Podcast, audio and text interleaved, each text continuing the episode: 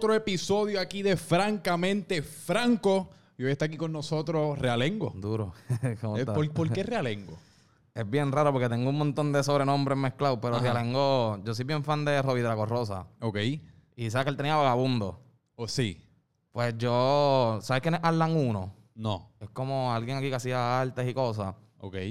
Y él y otro chamaco que tiraban fotos como de surf, ponían unas losetas, las losetas de la casa, losas, no sé cómo le digan en otros lados. Sí, Loza. Las dibujaban, las pegaban en la calle y si tú las subías con un hashtag primero a Instagram, ellos te daban el arte original. Y yo como que ese concepto me tripió y yo también dibujaba mi mierda y yo dije, pues voy a hacer eso. Y era arte realengo porque lo estoy pegando en las calles. Ok. So, se llamaba Realengo en Instagram por eso, pero nunca lo hice. O sea, fue una de las cosas, nunca lo hice. Pero el Realengo sale obviamente por Vagabundo de Draco y por el arte Realengo. Pero te has quedado Realengo. Sí, porque lo, lo dejé así, estuvo como dos años sin usarse. Solo Sí. empecé a usar como mi cuenta normal Ajá. y todo el mundo siempre estaba curioso con el Realengo. Y yo dije, yo no puedo perder este user. O sea, porque si, yo sé que si lo quito, no lo voy a tener más. En Twitter tengo Realengo 9 porque lo tiene alguien. Y también me dicen Scofield por Prison Break, la serie. Ah, Scofield no es tu nombre. No. ¿Y cuál, cuál es tu Mi nombre? nombre es Josué. Ah, ok. Yo decía, coño, Scofield es un nombre gufiado, pero yo nunca había escuchado a nadie que se llame Scofield aquí en Puerto Rico. Yo me pasé, yo tenía el afro Sí, cuando sí, estuvo sí. de moda con las trenzas. Y un pana me dijo, ah, te voy a recortar. Y yo, pásame la 1, olvídate.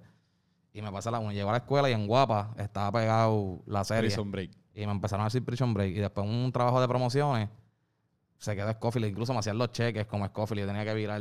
Mira, Cabrón, ¿te parece? A Scofield sí. me dijeron, hey, no puedo. Yo, mira, este no es mi nombre de verdad. Porque en Facebook yo me puse Josué Scofield Torres. Y todo el mundo pensaba que era parte de. Me, hacían los cheques así. Yo, no, no, no, ese no es mi nombre. A mí me dicen así.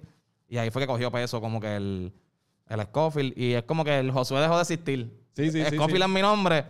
Y Realengo es el yo- de las redes. Que yo estoy seguro que ya te sientes hasta extraño. Alguien te dice Josué Mi mamá, y se siente extraño, súper extraño. A mí me pasa también que cuando uno se acostumbra a que te digan un sobrenombre, el nombre de uno se convierte como en algo que uno no relaciona No, con y de uno. momento yo pienso y digo, ya lo. Porque igual, o sea, ahora mismo yo tengo mi- mi- mis seguidores o qué sé yo, por, por estar con Chente y la vuelta. Pero yo nunca pensé eso, ¿entiendes? Yo nunca en mi mente dije, ah, yo voy a hacer esto. Sí. Y me da risa que, el, que todo lo que he logrado, porque yo hacía cortometrajes con pana, que tu nombre ahí es importante, ¿entiendes? Director, Josué Torres, esto, Josué Torres. Y ahora nada de lo que yo hago Sí. es mi nombre, ¿sabes? Como que. Y yo, qué curioso. Pero. Sí, pero yo creo estaba que- bufiado, ¿sabes? No, y al fin y al cabo, el nombre algo que le ponen a uno cuando uno nace para que te identifiquen. Como que es, es casi como un serial number que uno ve en un producto en el supermercado. Es como que este es Franco para cuando me vean, sepan cómo Exacto. identificarme. Si te identifican como Realengo, en verdad está cumpliendo el propósito del- de, de lo que viene siendo un nombre. que Sí, no- full, que- full. Pero que no. Al principio, incluso a mí me escribían muchas. A mí me- esta historia siempre me da risa. Porque yo no asociaba el que yo fuera por la calle y me pidieran una foto. Como que era como que yo. Por- o sea, no, no lo asociaba. Ajá. Y decían Realengo y yo seguía caminando. Pues yo me llamo Josué, ¿entiendes? No, yo no entendía. Y hasta que me empezaron a escribir por la gente, ah, como que canto de huele de esta, que si esta, que si la otra. Y yo, como que. que yo, ¡Está estrellado! que yo hice, ajá, que yo hice. Y después fue que entendí, es que me dicen Realengo y no lo cogía. So, yo sabía responder como que al Scofield, el Josué. Ese era Sí. como que el Realengo se me hizo bien complicado al principio. Ya por lo menos, y a veces me lo gritan y, y ah, ok, espérate. Sí. Realengo, tengo que... que- Pues, pues cabrón, no lo dije al principio, pero tú eres un miembro principal de lo que viene siendo todo el universo de Gallimbo Studios, Sí. creado por, por, por Chenti Drach, que, que fue un Gallimbo Studio que empezó con sus podcasts y ahora ha evolucionado a que tienen su propio canal, están produciendo pues programas que no necesariamente él sale, sino que pues Exacto. bajo la sombrilla de lo que viene siendo Gallimbo Studios. Y yo diría que después de Chenti y de Electrox, tú eres uno de los jugadores principales ahí dentro, dentro de lo que ya se ha convertido en una casa productora, pero eh, mencionaste todo lo del arte de, de cómo surgió lo de Realengo, de que eras fanático de los artistas. Tú, tú has sido, tú siempre has sido un fanático de lo que viene siendo como el, el arte local, la Sí. comedia local, como que El arte como tal, sí, soy bien, me, me gusta mucho, o sea, el, el- el arte. Papi trabajó, si no recuerdo bien, creo que fue en el Canal 6. O sea, yo no lo vi. O sea, yo era bien pequeño, pero recuerdo a mi papá contando eso. Me acuerdo que en mi, en mi casa siempre hubo cámaras, como que en- no las normales, estas cámaras. Papi tenía cámaras sí, de sí. estudio. Me acuerdo que para un huracán, es que no recuerdo cuál fue, que se inundó bien exagerado. Me acuerdo ver a mis hermanos con la cámara grabando todo y siempre me, me, me ha gustado. Yo empecé todo, me gustaba mucho lo que era el cine como tal. Pero terminé estudiando diseño gráfico. Ok. So, yo estudié diseño gráfico, hice un bachillerato en diseño gráfico. Pero sin querer, estudiando diseño gráfico, siempre estaba metido en cine. Entonces tengo un primo que estudió guiones y mierda y de cine. Y pues hacíamos cortometrajes por unas competencias que hacen aquí que se llaman Hecho Europa. Y un par de veces competimos, llegamos una vez segundo finalista, la- nos, nos pusieron en Fine Arts. O sea, como que Ok. estamos metidos en las dos, en todo. Yo hago como que de muchas cosas, pero el arte creo que corre mi vida Sí. principal en eso. Y, y el talento local me, me gustó un montón. Una de las, o sea, como que de comedia que yo dije. Obviamente todos empezamos viendo el condominio. Sunshine, este, el gangster. Pero una de las cosas que a mí me marcó un montón fue la película Maldamores. Esa no la he visto. ¿No has visto Maldamores? No. Para mí es. En verdad, no puedo decir que el- para mí es la mejor ahora mismo, pero han salido como dos más que hay gente que me ha dicho, hey, tienes que verla, que no las he visto. Ok. Pero Maldamores para mí es una de las mejores películas que hay en Puerto Rico. Ok. Pero que, y, y te lo pregunto porque te- me mencionaste ahora y, y te he escuchado mencionar en otra, en, en los mismos podcasts que haces con Chente y en otras entrevistas que nunca te viste haciendo lo que estás haciendo ahora, pero claramente siempre el arte fue como parte de tu vida, ya sea porque, Sí. como tú dices, porque las cámaras estaban alrededor o estabas participando de cortometrajes, o sea que casi como, ¿qué te veías haciendo? Yo creo que es la primera A mí, a mí me gustaba mucho lo que era el cine. Pero no, yo lo actuaba porque le decíamos un ejemplo, yo te llamaba a ti, vamos a poner que yo sabía que tú eras actor y te llamaba, mira, el viernes a tal hora. Y nunca llega la gente porque no, era gratis, ¿entiendes? Eran Sí. cosas bien bajo presupuesto. Y me toca actuar por ser yo, ¿entiendes? Por, pues vamos a hacerlo. O sea, yo hacía cortometrajes yo y el pana. Sí. Toda la producción y a veces, obviamente, si necesitábamos otro personaje, casi siempre las historias se basaban en base en una persona para actuarlo yo y ya. Pero yo no sabía actuar ni nada. O sea, como Pero que... que en ese momento tú lo veías como un hobby. Tú en Sí, ningún momento pero me interesaba un montón. Era lo más que me visualizaba. Yo, ok, yo quiero hacer esto para siempre. O sea, como que cine, esto. Y hubo un tiempo en que yo me metía a Instagram y todo el mundo y le enviaba email, un ejemplo, a las marcas. Y le hacía propuestas de... A veces yo no tenía ni, ni, el, ni, el, ni el sketch. Y era como que, "Ah, mira, me gustaría... Tengo una propuesta para un anuncio. Y yo le escribía a un montón de gente. Le- logré conectar con Toyota. Hicimos algo con Toyota, pero fue gratis también. Yo le decía, fíjate, yo lo que quiero es hacer esto. Y después, cuando vean que tengamos bastantes cosas, pues empezamos a cobrar. Di ideas también para Fiat y Jeep, un par de mierdas, como que. Y yo dije, esto es lo que yo quiero hacer para siempre. Entonces, el pana mío trabajaba. Yo piché trabajar a un trabajo tradicional. Mis papás estaban todos como que no. Y yo dije, yo no quiero. O sea, yo trabajé en Macy, trabajé en un par de sitios. Y yo dije, no lo aguanto. O sea, no, no me gusta. Y me puse a hacer eso. Envié el email y iba para reuniones, iba para reuniones, iba para reuniones.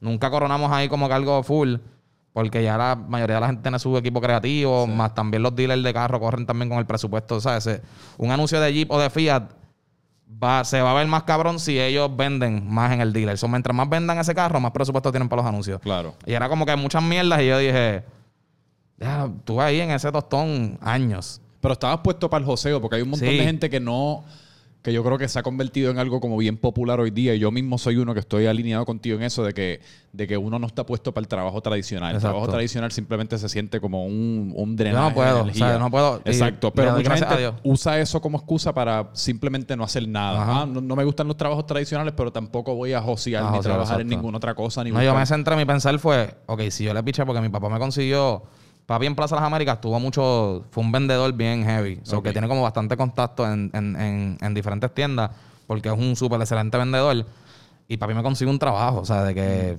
mira, vas para ahí, en un momento que nadie tenía trabajo, Eh. y yo, no quiero. Y para él fue como que, hey, te- y yo no quiero. Y por ese mismo también yo les dije, me puse en mi mente, ok, si yo hago esto no le puedo pedir un bellón. Sí. O sea, yo, dije, yo, yo me, ya, o sea, en mi mente fue, ok, yo no le puedo pedir un millón ni 10 pesos ni para recortarme. O sea, de mí, de mí, yo dije, no puede salir yo pedirle dinero a mis papás porque me consiguieron trabajo. Yo dije que no, porque quiero hacer esto. Y me toca entonces hacer esto para demostrar de, hey, Ujú. se puede hacer. Fue súper difícil. Eh. Pero a la vez mm, me siento bien de hacerlo porque no me sentía. Yo trabajé en los sitios y yo no me sentía feliz. Era como que no, no aguantaba. O sea, no, no me gustaba. No. el- y acá, aunque a veces no tenía a veces ni para comer o qué sé yo, siempre en, en mi casa había comida y qué sé yo. O sea, en cuestión de mami, pero que habían veces que yo no estaba todo el día en mi casa. A lo mejor no tenía para comprarme ni, ni un combo de algo. Y yo decía, yo tengo que seguir trabajando hasta, hasta llegar. En ese proceso, está Jay No Falla Sí. que también es parte de los primeros que, que empezaron esta vuelta.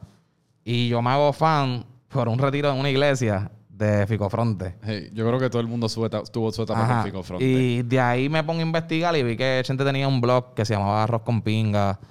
Tenía, era un blog, pero blog escrito, escrito. escrito. Sí. Y tenía un canal en YouTube y qué sé yo, y nos, y nos ponemos, y nos hicimos bien fan de ellos. O sea, incluso me acuerdo una vez que estábamos en plaza y vimos a Fetoso y Jay se puso como que si fuera Daddy Yankee, ¿entiendes? Nosotros éramos bien fan. Y empezamos a ir a los shows de ellos.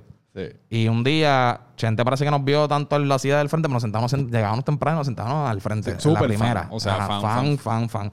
Y Chente un día pregunta, que siempre me estuvo bien curioso de eso, me, me, me gustó que hiciera ese acercamiento, como que un día se acaba el show y él nos llama. Ah, mira, yo siempre los veo al frente, me gustaría saber cómo supieron de mí, le cuento esta misma historia que te dije. Y de ahí como que hicimos un poquito de amistad. Y Jay, hace tiempo yo tenía un trabajo que era tradicional, pero a mí me gustaba. Yo- yo- y no era tan tradicional porque estaba estudiando diseñador gráfico. Ok. Más me tocó hacer unas tarjetas de. Me tocó trabajar en, re- en recreación y deporte. Y yo era el que hacía las licencias. O sea, tú pasabas un examen de entrenador personal Mm. o de fitness y mierda. Y yo soy el que te daba esa licencia y te la hacía y. La diseñabas, como Ajá, dice. y toma. Y ganaba bien. So, yo estaba como 15 pesos la hora. Era Sí. como que yo dije, yo estaba súper pompeado. Y ella ahí no tenía trabajo. Y lo ponen a abrir, lo ponen a poner las pulseras de. Mm. Cuando tú compras la taquilla, pues toma. Y yo iba con él. la entrada. Ajá, yo iba con él y era como si tuvieran dos empleados por uno, porque ahí lo que me hacía es ayúdame y, y después nos comemos una tripleta, ¿entiendes? Yo te pago la tripleta, ah, pues dale. Y ahí Iden necesitaba un diseñador gráfico que él tenía una banda, o estaba manejando una banda que se llamaba Siloé, que era de reggae, no sé si la llegaste. Nunca la escuché. Y eran, eran buenos. Y me tocó hacer un flyer para ellos. Y desde ahí yo me quedé trabajando de diseñador con ellos. O sea, yo empecé de diseñador gráfico. Mm. Con ¿Y toda la- qué, tipo, o sea, qué tipo de diseño? ¿Lo ¿Estabas diseñando los flyers? Sí, los flyers, todo lo que era de Chente, eso, hasta las taquillas a veces, hacíamos eventos por las taquillas en Mayagüez, donde sea, yo hacía todo. O sea, era como que todo full. Y lo- los especiales de él y toda la vuelta. Y de ahí, yo estoy en la producción siempre atrás, los blogs yo era el que tenía la cámara, o sea, todo era producción. Hasta Sí. que llega un día y Chente se le ocurre hacer sorpresa. Como que era como que. Pero él Que, quería fue- que. que me recuerdo que fue sorpresa. Ajá. Literalmente, no- o sea, se llamó sorpresa porque en aquel entonces yo me recuerdo haber visto el primer episodio, surgió de la nada, De la porque no nada. era un programa que tenía. Él tenía en la mente que fueran tres personas. Este, pero la otra persona que querían hubo, si mal no me recuerdo, creo que era Eladio. Eladio no Carrión. joda. Ok. Este, pero Eladio no podía, o sea, como que cuando, deci- cuando lo- como era sorpresa, so, como que a veces lo llamaban y era como que, hey, ya le, no, a lo mejor no pudo, qué sé yo. Y un día, Chente me dice, siéntate ahí. Y yo como que, yo estaba como que nervioso y yo, pero es que yo estoy, no, siéntate ahí, olvídate, no tienes que hablar. Párate. Si tienes algo que decir, dilo, pero no tienes que hablar, es que quiero que sean tres. O sea, quiero que la, la dinámica sean tres. Y pues dale. Y en ese transcurso, pues me di cuenta que a veces hablaban de unos temas y yo decía, ah, mira, yo sé de esto. So, también tengo un hermano que me lleva ocho años Eh, y me crié en lo que era el reggae. O sea, como que artistas que quizás se supone que yo no hubiera escuchado. Yo los escuchaba de chamaquito por mi hermano porque era el mismo cuarto y mi hermano estaba ahí con los cassettes poniendo todo. Y pues, habían temas que yo veía que podía hablar, pero si tú ves los primeros episodios, yo no hablo. So, Sí. Como que. Sí, yo me callado. recuerdo pensar como que, diablo, ese tipo está ahí bien callado, pero a la misma vez me recuerdo pensar desde el principio que tú le, le añadías como ese granito de, de legitimidad al programa en cuanto a que yo creo que tú se notaba que sabías un poquito más los ins Exacto. and outs de, la- de lo que venía siendo el, gé- el género y... Y- lo que estaba pasando y conocías un poquito más en detalle las historias personales de los artistas y rellenabas esos boquetes que quizás eh, Sí, Chente que a veces había una duda, a veces ellos decían, ah, no sé por qué pasó esto. Y yo sabía por qué había pasado, lo decía Exacto. y era como que, ah, ok, cool. Y yo creo que ese es el tripeo de ese programa y lo natural es que nosotros nos conocemos, o sea, antes de grabar sorpresa, yo veía a Chente Aider todos los días, desde por la mañana hasta Sí. por la tarde, o sea, trabajando en lo que fuera. Y es lo mismo, era lo mismo que pasaba en el carro. O sea, de sorpresa es lo mismo que vamos en el carro nosotros, Hablando hablando, mierda. mierda. de camino a Ponce y desde Ponce, hacíamos muchas cosas en Ponce y Mayagüez.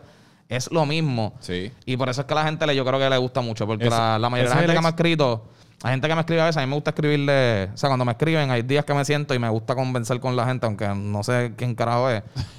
Y le pregunto como que, mira, pero ¿qué es lo que te gusta y qué sé yo? Y la mayoría de la gente lo que dice es como que, mira, yo puedo ver otros, otros programas que quizás van a saber más que ustedes. Pero ni me aburre, no los entiendo. Acá me están entreteniendo, más me enseñan, más dicen cositas y es como que me gusta esa na- lo natural. de- es como que me siento que me puedo verlo una cerveza con ustedes Exacto. mientras están sentados. Yo dije, yo creo que es el éxito que ha tenido el programa. Yo creo que a veces en ese, en ese tipo de programa en particular, a veces la gente sobre, sobreestima la importancia de, la información que uno le está proveyendo a la audiencia en cuanto a que, ah, diablo, pues si, si vamos a hablar de esto, pues tengo que saber acerca del trasfondo y tengo que, este- tengo que conocerme todos los detalles porque tenemos que informar a la audiencia. Porque al fin y al cabo eso es lo, que lo, lo menos que la gente quiere. Lo que la gente quiere es eso que tú estás diciendo. Ese sentido de que uno está casi como teniendo una conversación con una gente a través del cerebro, porque eso es lo que logra un buen, pod- un buen podcast. Tú estás cocinando, te estás dando una beer, te estás dando un palo y tú estás, co- tú estás conversando con la gente que, con quien estás escuchando en tu cerebro. Como que tú dices, opi- opinas algo acerca de Bad Bunny y yo en mi mente estoy en desacuerdo, estoy en acuerdo, pero yo, yo me estoy haciendo toda la película en mi mente. Estamos conversando, estamos vacilando, como que no me hace falta un Wikipedia de qué carajo es lo que está pasando. No, y algo cool también que tenemos nosotros es que no- no- nunca nos hemos sentado como que, ah, mira, somos los más que sabemos del género. O sea, como Sí. que la gente tam- también sabe que, ah, estos son unos loquitos también que saben, pero también van a cometer. er-". Hay veces que decimos unos disparates y a la gente le tripea el disparate. Sí. Y él los come uno y dice, ah, diablo, gracias por, por arreglarlo, mala mía, pensé que era en el 90 y fue en el 2000, ¿entiendes? Y yo creo que eso es el, para mí es la magia Claro. de lo que, de lo que viene siendo sorpresa. No, y ese, y ese programa se disparó bastante rápido. Porque, porque cuando fue Sí, que ustedes, fue ustedes el, lo empezaron con el primero fue por Resident y Tempo, ajá. Sí, y desde, de- o sea, el Sí, toque... cogimos, yo creo que, porque creo que Chente estaba, ya tenía gente de Latinoamérica y mierda, pero no había, no había como que cogido un bonche. Y yo creo que sorpresa fue lo que hizo, como que la gente de Latinoamérica se pegó. Y yo creo que también coincidió con lo que vino. Digo, el género ya Sí, bastante pegado, pero coincidió con. Definitivamente, yo creo que con esa trayectoria que el género empezó a explotar de una manera en lo que venían siendo las redes sociales, Full. en lo que venía siendo el reconocimiento de personas fuera de Puerto Rico, quizás fuera de Latinoamérica, en los mismos Estados Unidos. Como que ahora mismo, hace tres años, el género no era lo que era ahora. Hoy día el género es pop. Exacto. En aquel entonces estaba empezando ese Empezando, movimiento. más, me- se metió el trap, más YouTube también explotó. o sea, YouTube como que explotó. YouTube de momento también era, todo el mundo quería ver YouTube. Y, y fue un momento, a mí me, me gusta ver la transición, o sea, Sí. ver los videos de ahora y, ver- y es como que ya, che, ha sido una Porque yo evolución. me, yo me recuerdo hasta pensar en aquel entonces, eh, porque yo estaba empezando, la razón que, que yo empecé a escuchar, porque ese fue literalmente como un par de meses antes fue que yo me topé primero con Chente y me empecé a topar con ciertos youtubers, tanto boricuas como de allá afuera y lo que fuese, porque yo mismo estaba como empezando en esa curiosidad de querer empezar un canal, querer empezar a crear contenido. Yo creo que uno empieza como tú empezaste, uno Sí, empieza sí. como fan. Full. Y uno se enamora del medio, se enamora de gente, de, de ciertas personas que lo están haciendo con- con- de una manera que uno le gusta y después pues, uno quiere aportar su granito de arena. Y pues, me- pero me recuerdo en aquel entonces pensar que, coño, pero yo siento que todavía como que en YouTube en Puerto Rico es casi como este underground. Que hay bastante gente creando contenido, pero a nivel de, de gente sentándose a consumirlo todavía no hay No tanta. Eh, y eso, eso fue un buen punto, una línea de demarcación en la cual que yo creo que tú tienes razón, que ahí fue cu- cuando empezó a explotar. Sí. Y ahora mismo está enorme. No, Ca- y creciendo. Y algo que yo admiro de Chente es el... Siempre ha tenido mucho contenido. O sea, como que ha sido consistente Hey. en subir. O sea, por lo menos una semana él sube, a veces, si sube de tres a cinco cosas. Y yo creo que eso también pues te da... Te da la posición de que la gente te quiera ver. O sea, como Sí. que... la- y esperan cosas. O sea, ahora mismo... Hay, hay veces que yo hago live y mierda y la gente me dice, ah, que te estás tardando haciendo la gallera. Y yo como que, pero si la gallera es semanal, o sea, como que esto los martes, pero la gente lo ve lejos. Hay Sí. gente que le... Hay gente que le gusta. O sea, Yo, le- esta- yo estaba pensando en eso ayer, en el cual, cuando yo primero empecé este podcast, mi meta o, o sea, original era subir uno a la semana. Y uno a la semana en aquel entonces, porque lo, lo difícil no es hacerlo, lo difícil es fucking conseguir invitados todas las Sí, semanas, sí. especialmente cuando uno está, uno está empezando. Porque yo imagino que ya ustedes están en un punto en el cual los invitados en muchas ocasiones le llegan. Sí, a a través de relacionistas públicos, porque ya usted se ha convertido como parte de la media y de la ruta publicitaria que tiene que hacer un artista cuando va a promocionar algo. Pero que para muchos, muchos, muchos de nosotros, pues ese no es el caso y uno tiene que estar. Sí, no, y acá pasa todavía eso. Sí. O, sea, o sea, muchos llegan, pero hay otros que uno los quiere buscar y es un problema. Es un tostón. Y Es un tostón. eso viene siendo lo peor, pero que ahora lo que antes era sonaba como ambicioso de una vez a la semana, yo creo que hoy día la, la gente tiene apetito de tres, cuatro, Sí, cinco sí. veces en semana, Porque todos yo, los días. yo creo que lo de una vez a la semana está cool sí. porque crea la expectativa de que te esperan. O sea, como que, como que dígale, todos los martes esta persona me va a traer algo. Pero, o quizás puedes tener diferentes consejos. Es que no sé cómo tú quieras mover tu YouTube, qué sé yo, pero hay gente que pues se dedican a más podcast, pues yo creo que quizás puedes subir todos los que te dé la gana a la Exacto. semana. Sí, sí. Pero si quizás tienes diferentes cosas, quizás como que, ah, mira, los martes es de podcast, los miércoles es de blogs, los jueves es de esto, y pues creas como una consistencia de que Sí. la gente sepa, ah, ok, ya el jueves él va a subir un blog, ¿entiendes? y, y eso está bufiado. ¿Qué es lo que ustedes están haciendo con Gallimbo Studios? Que pues la gallera sube los martes. Sí, ahora mismo está la gallera los martes. Los miércoles es mi primera vez, que es un programa de nena. La primera vez que, que, pues logramos hacer eso, como que siempre, yo lo tenía siempre en mente y todo el mundo también, pero como que el corrillo es de nenes, ¿entiendes? Y como que la gente, las nenas se estaban quejando y qué sé yo, no había la opinión de ellas. Incluso en la gallera, yo pensaba implementar como que, mira, trajeron que sea una nena para ciertos temas. Y, pero sale esta, esta idea también del programa, que la productora es la, la, la novia de Idel. Sí. Y, y fue como que, pues, brutal. Entonces estamos los martes la gallera, miércoles las nenas, que es mi primera vez, catando chino los jueves. y ahora ayer empezó otro programa que se llama Hablando sin saber, se llama el programa. Ok, ¿quién está Y es con? Sengo y Jan. Ah. Jan el Endox. Y estamos ahí, yo creo que va a subir los lunes ese. Ok. O bien, estamos como que, creo que estamos decididos lunes, martes, miércoles y jueves, ya por lo menos vamos a tener contenido en ¿Y, todo el... y cómo funciona la maquinaria creativa? Porque yo he visto que tú produces, ¿cuánto, tú produces alguno, tú produces la Sí, yo gallera, producía La Gallera, este, y yo producía el de Giovanni Vázquez también. Sí, que se está en remojo. Ese está en... te- podemos hablar ahorita de eso. Sí, pero que cómo funciona la maquinaria creativa, porque ya se ha convertido casi como en una operación legítima, no es, no es tan alocado como, mira, vayan y hagan un no, podcast, no, no. grábenlo, súbanlo, como que alguien lo Igual- produce. Igual sale mucho, sale bien natural, como quiera. No es como que, un ejemplo, la gallera cuando sale es porque Chente se va de tour y se van como tres meses cuando, de Me viaje. recuerdo. Y ya había, había, había un programa que se llamaba El Gallimbeo antes para otro tour que hubo. Cuando se van y él me deja las llaves y me dice, mira, necesito que creen contenido. Habíamos grabado un montón de sesiones. So, como que no, como por lo menos un mes o dos, siguieron subiendo programas de Chente porque nosotros todos los días grabábamos tres, pam, pam, pam, pam, para tener contenido Sí, para sí, cuando sí. él se fuera. Y él me dice, mira, pero un momento se va a acabar, invéntense en algo. Y ahí hice un grupo con los panas, todo el mundo, hablamos, un día fuimos al estudio, sale, el Come fue el que dio la idea, porque como que lo del gallimbeo fue como que, ah, mira, vamos a hacer otro nombre, ¿entiendes? Porque eran ellos tres antes, para que no, por si acaso un día lo quieren volver a hacer. Sí. Y el Come se le ocurre la gallera, y a mí me llama mucho la atención porque es como que, ya lo éramos un corillo de ocho personas, Ey. es una gallera, Es una porque gallera. va a ser un revolú y está bufiado. Y hicimos brainstorming todo el mundo. El concepto, el concepto del programa también corre bajo uno que yo tenía con Jay hace tiempo, que se llamaba La Sala de Show, Ok. que era lo de tener segmento. Y, y yo dije, contra, esto está súper brutal. Y empezamos y me sorprendió porque siempre cuando uno hace un programa nuevo salen haters con ganas. Ujú. Y aquí no había nadie criticando, solo él. Criticaban dos como que, hace falta gente y ya. O sea, como que era la única. Y, era, y yo dije, como que, hey, espérate, esto tiene algo bufiado. Eventualmente ahora cambia por lo del COVID. So, Chente no quería, como el espacio es pequeño el cuarto, Chente no quiere que estemos ocho en un mismo cuarto. Sí. No es lo mismo estar en todo el estudio, que hay cuatro en un lado, cuatro en otro. Y pues yo pongo el formato ahora de que, como tengo mucha química con Jay, que porque habíamos hecho programas juntos. Y son panas de, de mucho tiempo. Este, Pues tengo a Jay al lado. Tengo a Jeremy, que es Gallin Bello. Sí. Que él estaba como que bien callado antes. Yo lo sentí y le dije, te voy a poner ahí, pero necesito que hables, ¿entiendes? Para que te desarrolles y toda la vuelta. Y o sea, está fluyendo.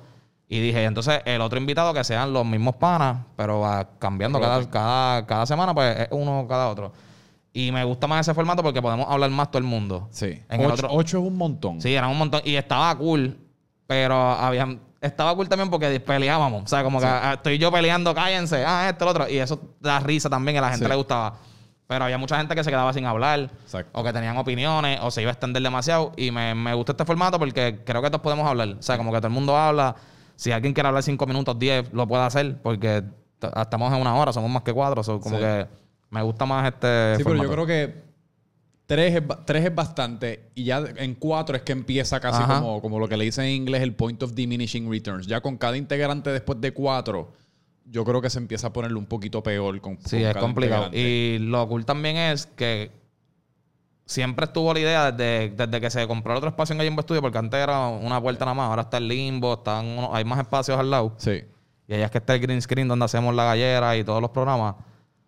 La idea era esa. Es como tener muchos programas, ¿entiendes? Y ahora está bufiado porque, un ejemplo, el Come y la Comba tienen un programa. Sengo y el otro tienen un programa. Que independientemente está bufiado que, que con el COVID la gallera re- redujo, pero todo el mundo está teniendo su espacio también Claro. aparte.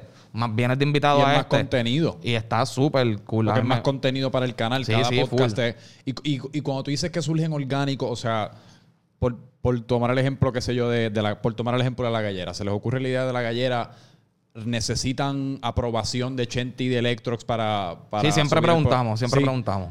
y tienen que vender el programa antes o para el carajo, se- eso se descifra en el No, transcurso. no es- en el transcurso. Pero siempre se explica. En, en verdad la gallera, Chente y Idel ni estaban. Ujú. Porque ya se habían ido. Él me dejó la llave al estudio a algo porque él sabía que iba a quedar porque hacíamos sesiones, que era todo el corillo Sí, hablando sí. mierda. O sea, que era eso, hagan una loquera ahí. Tenemos que tener contenido. Y se desarrolló bien, o sea, como que orgánicamente se desarrolló bien. Incluso nosotros llegamos a hacer galleras hasta por el Zoom. Ok. Que eso es un tostón, una un gallera por el Zoom. Y la hicimos por Zoom un par de veces. Siempre como hay un cuatro cabrón. capítulos por Zoom. Y. Pero un ejemplo, siempre está Carlito también, que es el que brega con, con Sí. los botones, el que poncha y todo. Y se le comenta también a él, ah, mira, este programa va a ser el nuevo, esto es lo que vamos a hacer, y qué sé yo. Y todo el mundo y dice, ah, pues dale, me tripea. Pero yo creo que por lo menos Chente y son bien liberales en, en dejar. Chente es alguien que es como que tira. Tira para adelante. Y Chente nunca te va a decir que el primero. Chente dice. Esto es lo que a mí me gusta es que él dice: no, no, El primero puede quedar cabrón, el segundo puede quedar cabrón, puedes hacer 10. Y que todos queden hijos, cabrones. Pero si después del día tú te cansas. Sí, esto- me di- Chente dice: cuando yo vea 50 capítulos de lo mismo, yo te voy a decir, ok. de, muchas, de muchas maneras, en, eh, eh, YouTube es una plataforma que no necesariamente recompensa lo que está bien cabrón ni lo que está bien mierda, sino que recompensa lo bien constante. Y lo que, y lo que tú estés haciendo semana tras semana, tras semana, tras semana, el que es casi como una batalla del más que dure. Sí. Porque es, tú lo que estás tratando de lograr más que nada es, como creador de contenido, tanto como consumidor, encontrar algo con lo que tú puedas de, de lo que tú puedas depender que va a estar ahí todas las semanas o los días que por lo menos que diga que va a estar ahí para tú crearlo parte de tu rutina de, consum- de consumir contenido. Y ya, no tiene que estar ni tan cabrón, porque la mitad del tiempo uno no está ni escuchando en- con tanto detenimiento ni en tanto detalle, uno simplemente tiene a las personas ahí acompañándolo por una hora. Y ya, es algo sencillo, me río un poquito, aprendo un poquito. No, y que a vacilamos última hora uno está, uno está hablando, que tú le vas a exigir a alguien que habla, ¿entiendes? Como que no es lo mismo que yo te diga, ah, voy a hacer película. Sí, por eso. Todos los miércoles que la película sea una mierda toda, es como que, ah, loco, tú eres una porquería, no te van a ver. Pero que estamos hablando, una conversación siempre va a ser, pa, creo yo, una conversación siempre es cool. Sí. Porque son diferentes personas. Pero que yo, yo lo que te digo, yo, a mí me encantan los podcasts. Yo escucho podcasts con cojones y hay un montón de ellos que los escucho todas las semanas porque te sale un capítulo todas las semanas. Y hay algunas semanas que, pues, ay, diablo, yo estuve como perdido y, y la mitad del episodio estuve pensando en alguna en otra otra cosa, y cosa. me lo perdí, pero... Pero lo viste. lo vi, me lo vacilé y tuve a la persona ahí, como quien dice, haciendo, hablándome, a los, hablándome paja, paja al oído por un rato. Pues. Chente siempre nos dice, es como que cuando yo vea que hagas pales, Sí. es que yo voy a saber, "Ey, esto está serio, ¿entiendes? Sí. Como que la vuelta, pero son bien flexibles. Creo que son bien flexibles a la hora de, de, de aprobar cosas. Y un ejemplo, el de la, cuando digo que soy orgánico, el de las nenas, Ujú. Estaba la. Paulatina, que ella es panita. Ajá, sí. Está la idea. Este, hace tiempo, y del, con la novia, pues me imagino que es- dicen, ok, vamos a usar la, o sea, lo que es la Pequi, a Cristina y a Paulatina. Pero el concepto completo se desarrolló un día. La novia de Idel dice, o sea, ya estaba, pero el nombre y un montón de cosas sale todo bebiendo. Como salen las mejores, las mejores ideas Sí, pero así en, el- en la oficina, todo el mundo bebiendo. De momento la novia de Idel dijo, mira, vamos para algo de estos que venden yogur. Ajá, Y sí, mierda, fuimos para allá, tripeando y relajando, sale un nombre, después ese nombre dijimos que no, después lo otro, hasta que desarrolla, hasta que se desarrolló todo. Igual así salió la gallera más o menos, igual el que está haciendo Arayan y el otro salió así, que es como que si hay un proceso creativo, obviamente para todo, para tener un concepto, pero es bastante Sí. flexible a la hora de, de montarlo. Después pues entonces se decide a qué hora. Yo creo que lo más difícil a veces es eso, o sea, escoger la hora de, para grabar. Cabrón, es que ahora, ahora yo escuchándote hablar y pensando en, en- Porque te preguntaba acerca del proceso creativo, pero yo creo que en realidad lo, el- lo mejor que ustedes tienen en Gallimbo Studios, que tú lo mencionaste también, es que todo el mundo tiene, como quien dice, piel en el juego. O sea, todo el mundo tiene su programa, todo el mundo está participando de alguna manera, como que todo el mundo se siente adueñado de lo que sea que están creando y haciendo bajo Gallimbo Studios. Y por eso es que tienes dinámica como la que tú describes, que pues están de camino como el yogur y todo el mundo está participando, tirando nombres, vacilando, tratando de, de- de inventarse algo cómico. Porque a veces cuando uno, si uno está jangueando con panas que pues quizás no hacen lo que uno hace o no están participando con uno de lo que uno hace, pues no le importa tres carajos, así que no necesariamente quieren hablar de eso, pero ustedes están todos ahí. O sea, y, la- y la- y un ejemplo, obviamente la química conmigo y Jay y Chente Idel, pues ya estaba de años. Pero otra gente que está en el corillo estudiaron con Idel en la escuela. O sea, desde chamos, que hay una química entre todo el mundo también y nosotros hacemos muchos jangueos juntos. Sí. Cuando no había cuarentena nos íbamos de bote, los mismos. O sea, todos, todos juntos. nos íbamos para un lado todos juntos. En el estudio empezamos a un día a tripear a hacer música. Sí. Por chaval, eran la versión de Gallimbo todos juntos. O sea, que compartimos tanto juntos que yo creo que eso ayuda a la hora de, de ser creativo y de aportar al otro y de ayudar al otro. Incluso a- ayer el, la, la Carlito, que es el que está a cargo de, de todo, tuvo una situación personal súper buena. O sea, no la quiero decir porque él la va a decir, pero nada, o sea, no es algo malo. Y Chente estaba haciendo sonido para los otros programas. El otro líder estaba en la cámara, yo haciendo Sí. otra cosa, o sea, que todo el mundo Sí, por eso te digo que está todo el mundo en la línea de fuego. Está todo el mundo en Incluso Chente después se fue y editó unas cosas de los mismos, esos dos programas, que, o sea, que no son ni de él, pero él estaba haciendo esa vuelta mientras otros grababan otras. Sí. Y, Es que, y hay una dinámica, hay una dinámica súper cool. Y por eso, y por eso es que Chente está teniendo el éxito, el éxito que está teniendo y por eso ustedes están teniendo el éxito, el éxito que están teniendo y es porque nadie, nadie es muy grande para el trabajo. Y aparte que uno se lo vacila, como que cuando uno viene a ver lo que uno está haciendo para trabajar, cabrón, qué carajo mejor que eso, como tú dijiste ahorita, eh, compara a Macy con estar allí jodiendo en la gallera y catando chino. Que catando chino posiblemente es el programa más extraño de todos los tiempos, pero cabrón, es un concepto que yo lo veo a veces y yo, ¿qué carajo es esto? Pero brillante. Fucking Cabrón, estás sí, catando es chino. Como que, no, y es bien cómico verlos llegar con la comida. Cabrón. ver a la comba ahí organizando todo con el come y es bien curioso verle el sistema de puntos que hay. So, yo ni sabía bien el sistema de puntos y ayer estuve como que más adentrado en el programa y es como que no, Chente mismo pregunta, porque ayer el invitado era Chente en, en comiendo y es como que come pregun- pregunta primero, ah, mira el Pepper, ¿cuántos puntos tú les das del 1 al 5? Pero después, no, al arroz, perdón. Después la carne eran del 1 al 10 y yo. Y Chente mismo pregunta, pero no era, no, porque la- el arroz es del 1 al 5, las carnes son del 1 al 10 y es como que yo, Yeah. esta gente tiene el Sí, sí, verdadero sistema. Y es, es bien curioso y es gufiado ver todo. O sea, es gufiado. Nosotros como que a mí me gusta escoger un día para grabar, para estar consciente de que hay tiempo. Los martes es que yo voy a grabar. Sobre la gallera casi siempre y el programa de las nenas se graba los martes. Ok. Y el de ellos el miércoles, por eso es que sale uno cada... Y es bien curioso, o sea, salir de uno y, ir ve- y, ver, y ver el otro. O sea, Sí. porque hay veces que sí me tengo que ir por alguna situación, pero hay muchas veces que me- la mayoría de las veces me quedo. Y es bien gufiado terminar de hacer la gallera para después ayudar a Carlitos quizás a montar el de las nenas, la silla, esto, los micrófonos y qué sé yo. Y quedarte a verle y también reírte de eso para después se acabó y quedarnos bebiendo allí cerveza, ¿entiendes? Y, y den- de- dentro de lo que uno bebe, uno puede tirar críticas del programa. Mira, para este mejorar esto, para esto lo otro, mejor. Y es súper. Eh, no, y, y esa energía, de, esa dinámica y energía de fuera de cámara, cuando uno está vacilando, siempre se transfiere a la cámara. Porque Sí, sí. después, mira, ayer el cabrón nos estábamos dando una cerveza y este huele bicho se comió la última alita que había cuando era mía, whatever. Ajá. Cualquier situación que surja, eso siempre es contenido. Que uno está siempre creando, aunque uno no esté creando. En verdad. Esa es la dinámica. eh, es algo bien. O sea, es algo cool. Mira, y, y- y trabajar con trabajar con Giovanni Vázquez, eso tiene que ser un eso tiene que ser una montaña rusa. Mano, yo pensaba. Yo no sé qué por mi hermano a veces me, me relaja porque he tenido situaciones en mi vida que he tenido que bregar con personas que, ¿sabes? Que, que tienen sus situaciones mentales y qué sé yo. Y no sé qué tengo, que no sé si les tengo una buena energía, no sé qué es, que. que Paciencia de seguro. Ajá, lo logró. Pero es bien curioso porque yo no era muy, yo no era muy paciente. Y yo creo que he cogido paciencia tratando con gente así.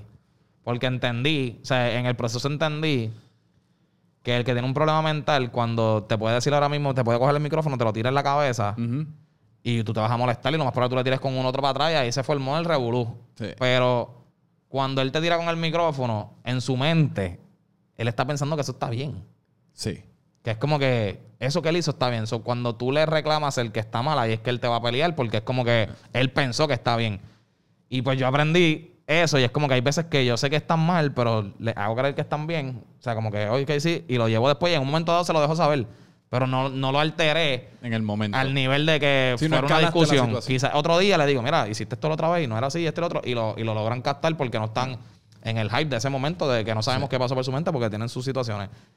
Y pues. No, y no solo eso, sino que es que yo creo que no es, no es tanto de que en ese momento creen que están bien o creen que están mal, es que simplemente no le están poniendo el peso que quizás uno le está Exacto. poniendo, como que me encojoné, te tiré el micrófono, pero a los cinco segundos se me olvidó. Y quizás estoy alegre contigo a los cinco, pero uno se muerde por tres días, ¿me entiendes? Porque Sí, para uno no. me tiraste un micrófono Hacen- ajá, y uno lo cosas- maquinea y uno, lo está- uno le está dando una cabeza que quizás una persona como Giovanni Vázquez simplemente no le está dando. Él te- eh, fue una reacción Ajá. mucho más que algo como que tiene el peso que uno le da.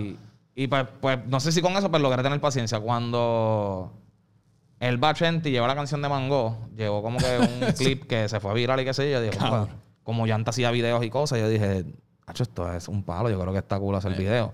se Eso lo- ha sido de, lo más- de uno de los clips más virales que Sí. se ha ido del, del- del podcast. cuando ¿verdad? se lo escribo, no pensé, porque yo dije, "Ah, esto lo voy a tener que hacer yo con otro pana y bla, bla, bla. Cuando lo escribo, no pensé que Chori Santana, que es alguien aquí que dirige videos de artistas, me fuera a decir yo se lo hago. Sí. Y no me dijo que me iba a cobrar nada, sino como que, mira, cualquier cosa, pues lo subo por mi canal. Y yo, pues, súper brutal, ¿entiendes? Yo no, yo no estaba pensando tampoco en dinero, nadie estaba pensando en dinero. Porque uno no piensa, yo no creo que... Es difícil pensar que una canción así como que, diablo, esto va a pegar, va a coger 300 Ajá, no, y vamos a poner que fuera un palo, como que yo nunca, cuando yo empiezo a trabajarla, sí, mu- mucha gente me empezó a decir, ah, mira, registra esto, haz lo otro, pero en mi mente era, esto es un vacilón más para mí, so, no me importa, so, yo lo que quiero es que salga y si se coge un millón de people lo cogió y la vuelta. La mierda es que en el proceso estoy viendo cómo está quedando y yo vi el video de la plaza y dije, "Era, esto está quedando gufiado". Quedó bien. O sea, esto está quedando chilling. Y le pregunto a...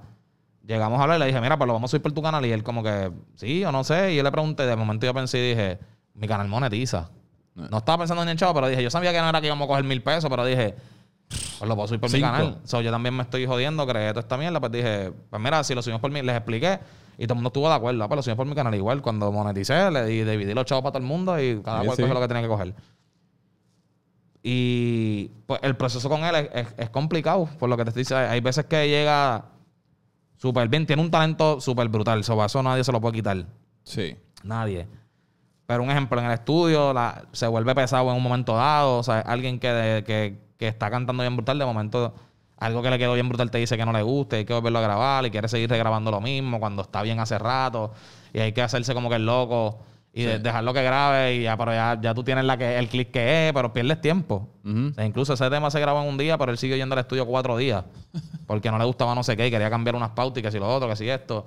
Y Sí, que ahí- es como, es como, yo me imagino que para uno que lo está viendo, por ejemplo, uno ve a Giovanni Vázquez en el video de tres minutos entretenido, pero tras bastidores los cinco días tienen que hacer un tostón. En, Es ese tipo de en el video él se portó bien. No, No, pero estoy, estoy usándolo como ejemplo, que pues, él, es, él puede ser entretenido en cuanto al producto ah, sí, final. el producto, pero sí, pero todo lo que conlleva crear ese producto para las personas que lo están creando con él es un peso, Eh, puede ser un peso cabrón. un poco por, por, por eso, porque ni siquiera el tipo, cuando yo le digo a él, vamos a hacerlo del video, todo yo lo hice sábado y domingo. Le grabamos la canción sábado, video se hizo domingo. Obviamente, mientras editan el video, pues él fue más veces al estudio Eh. a, a arreglar la canción, que después eso se le pone por encima. Pero un ejemplo, Jay me llama un día como a las 7 de la mañana. Como que, mira, tú le dijiste a Giovanni que viniera para casa. Y yo, no. Y él fue a tocarle la puerta a Flow Parranda, eh, Eh. porque quería cambiar algo del, del tema, sin decirme a mí ni a él, ¿entiendes? Y Jay fue y se lo hizo. Y incluso en ese transcurso estuvo cuatro días con algo que se grabó bien el primer día. Sí. Pero nada, ahora después él, después él quería un programa. Giovanni siempre quiso un programa, o sea, quería un programa en YouTube. Y él le da la oportunidad y él lo llama un día, se reúne con él, le explica. y- y en, en ese momento nunca consideraron el hecho de que es un como que puede ser un- una montaña rusa y medio pesado. Sí, no, porque por lo menos no él, él no estaba reaccionando así con el corillo. Nosotros siempre lo hemos apoyado. Y Chente siempre lo ha usado. Si ves podcast de Chente, él sale Sí, un montón. un y cojón. si- incluso Chente siempre lo ha pagado a él cuando va, ¿entiendes? Como que siempre se ha tratado allí a él súper bien. Y en el momento yo sabía que podía ser un sub y baja, pero como hicimos como, no sé, hicimos un par de programas que, que, que dijo, ok, es medio tedioso un poquito algunas cosas, pero no es que no se pueda hacer. Ok. Y pues yo estaba ahí atrás. Mira, Giovanni, estas son las pautas. Ah, mira, esto es esto. Ahora le tengo que tirar esta canción. Y como que él fluía. O sea, como que él fluye porque también es alguien que, que, que sabe fluir. Pero hay días que llegaba, no llegaba preparado, ¿entiendes? Y era como que, ah, ya, hay que buscar tres temas. Porque no los trajo. Ahora hay que hacerle esto. O, o le daba un patatú con otra cosa. O él quería subir el, el episodio a las 8 de la noche porque sí. Y era, no, pero vamos a subirlo ahora, no, a las 8. o tú ponías un título y después te peleaba el título. Y era como que. Y a todas esas, que fue siempre. Era siempre, pero eh, se hacía. Se hacía, se hacía.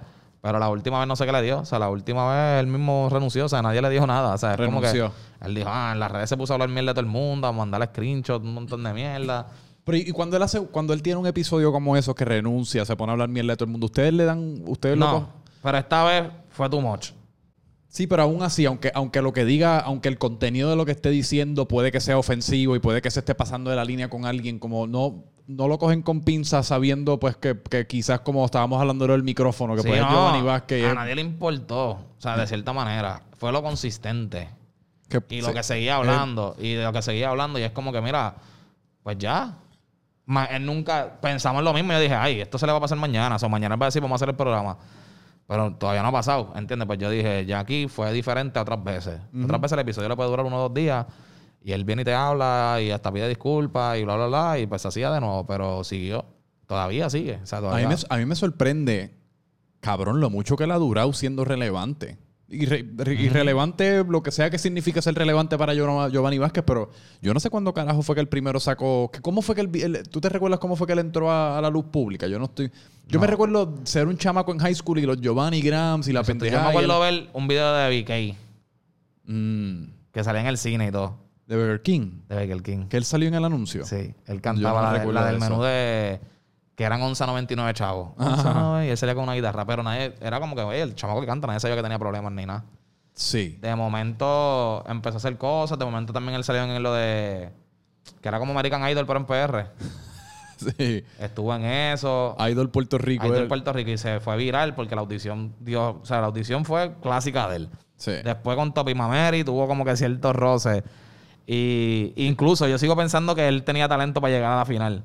Pero estoy seguro que lo mandaron a votar del mismo programa. Fue como que, ah, sí, el público no votó por ti. Yo no creo que eso y, yo, y yo creo que también es importante porque cuando uno dice como que ah, él tiene un cojón de talento, yo creo que él tiene buena voz. Él claramente tiene buena voz, pero yo creo que talento es un poco... Tener talento de la manera que quizás un Bad Bunny o, unas- o personas como Daddy Yankee bien exitosas tienen talento conlleva mucho más que quizás el, el- el talento artístico que uno No, pero el pana es bien... Es medio genio. Sí. Sí. En, cuanto a lo musical, en A cuanto a, lo... a su- en su negocio, en un montón, ¿sabes? Es que alguien que parece no funcionar, él funciona, pero tiene sus cosas que tú dices, ok, esta persona tiene problemas, pero Sí, que yo creo que quizás lo de él es que él... Emocional. Quizás él, él tiene dificultades con sus emociones.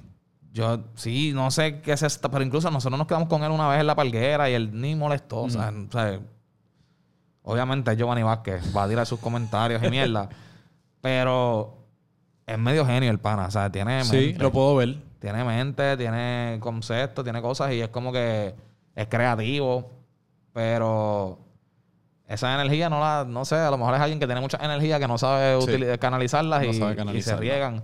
Y es triste porque lo, lo tiene. Y un ejemplo, en eso de Idol, yo miraba a mucha gente y yo decía, ni para colmo, también Dios lo puso lindo. O sea, tampoco es alguien como que, ah, Sí. soy bien feo, qué sé yo, que eso no importa. A mí no me importa eso, pero Eh, a- en las redes sabemos cómo correr las cosas y en los programas yo, y yo mierda. creo que eh, hasta- a- llevamos ya suficiente tiempo consumiendo entretenimiento como para saber que tristemente o no Exacto. tristemente es un factor que importa. Es un factor súper importante. Yo he Sí. estado en casting de mierda que yo digo, "Pero tú no cogiste a esta persona que tampoco es.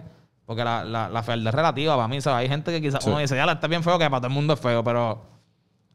A último Sí, es que lo que pasa es que en el mundo del entretenimiento no es tanto ser feo ni ser lindo, es simplemente verte como la definición de lindo que, que ellos piensan que, que, el- que es del entretenimiento, que es casi como un Barbie o un Ken. Sí, exacto. Porque no es lo que uno ve en la calle, que es lindo feo. Y yo digo, wow, o sea, esta persona no la cogieron. Que tenía una voz brutal, bailaba brutal. O sea, tenía todo el package. Sí. Y cogen a alguien que no tiene nada del package, pero cae en esa definición. Y es como que no me cuadra, ya, ya te estás atrasando. Ya a esa persona tú le tienes que dar más coaching. Ya tú le tienes que dar un montón de cosas. Cuando tenías a alguien que quizás si lo vestía, Eh, le ponías un buen stylist o qué sé yo, te iba a funcionar y tenía todo el package. Pero así corre esta, esta vuelta. Sí, y también en muchas ocasiones las personas tomando las decisiones de casting y, y- y productores y lo que fuese son las personas que menos creativas del mundo. Así Sí, que full, pues están, full. ellos todas las decisiones las están tomando informadas en base a todas estas métricas de agencias de publicidad y lo que tenemos 67% de las personas responden más a esta, como que no, no lo hacen con Yo, yo ni creo con... que eso pasa en casi todo, en, Sí. en casi todas las cosas. En, en Macy yo trabajaba y mi gerente no sabía usar, lo, o sea, la gerente no sabía ni, ni un 10% de lo que yo, de lo que supone que se hiciera atrás. Y yo decía, ¿cómo tú cómo puedes ser gerente si no sabes cómo se hace atrás? Yo te puedo coger de pendeja, ¿entiendes? Y, de, Claro. Y hacer un montón de cosas. Pero así es esto. Y es lo que yo te estaba diciendo antes de empezar. Todo esto de las cámaras y los podcasts y lo que fuese, esto todo es un mundo de ilusión óptica. Full. Como que por eso es que a mí me gusta tener mis cositas que se vean bien, porque al fin y al cabo, si alguien está viniendo aquí por primera vez y ve que yo tengo las butaquitas lindas y tengo un setcito nice, pues por lo menos quizás puedo coger a esa persona de pendejo y hacerle creer que soy un poquito más importante de lo que Exacto. soy, ¿me entiendes? Como que "Ah, este muchachito por lo menos se, se ve como alguien que yo debo seguir, versus que quizás si no lo está haciendo desde la cama con, con Sí, con un de- Sí. eh, la imagen importa, estamos claros de eso, pero me molesta un poco un montón. me molesta que sea más que el talento. So, por lo- yo pienso que el talento, lo que estás hablando, que abarca muchas cosas, como que más importante que todo. Bueno, pero, y, y tomando el ejemplo de un tema que ustedes hablaron en un sorpresa recientemente, como que ustedes estaban, si no me equivoco, yo lo vi en un clip, no vi el podcast completo, pero Chente, si no me equivoco, estaba hablando de que eh, Bad Bunny como imagen es más grande que cualquiera que cualquier canción que él ha sacado, algo así. Se me olvida exactamente el argumento que él estaba haciendo, pero que su imagen es lo más poderoso Lo- que él tiene. importa. Y yo, y, y yo creo que de, de- y nunca lo había considerado de esa manera, pero creo que tiene un montón de razón, porque de la Full, manera full. que él ha trabajado su imagen, ha sido de una manera que lo ha propulsado al éxito que Pero tiene. algo que tiene él también es que va con la. Está, está la imagen, pero te está dando la imagen de que, hey, haz lo que te dé la gana. Sí. Visto raro, soy alguien raro. O sea, no, no, no soy el, el estereotipo artista que, que quizás.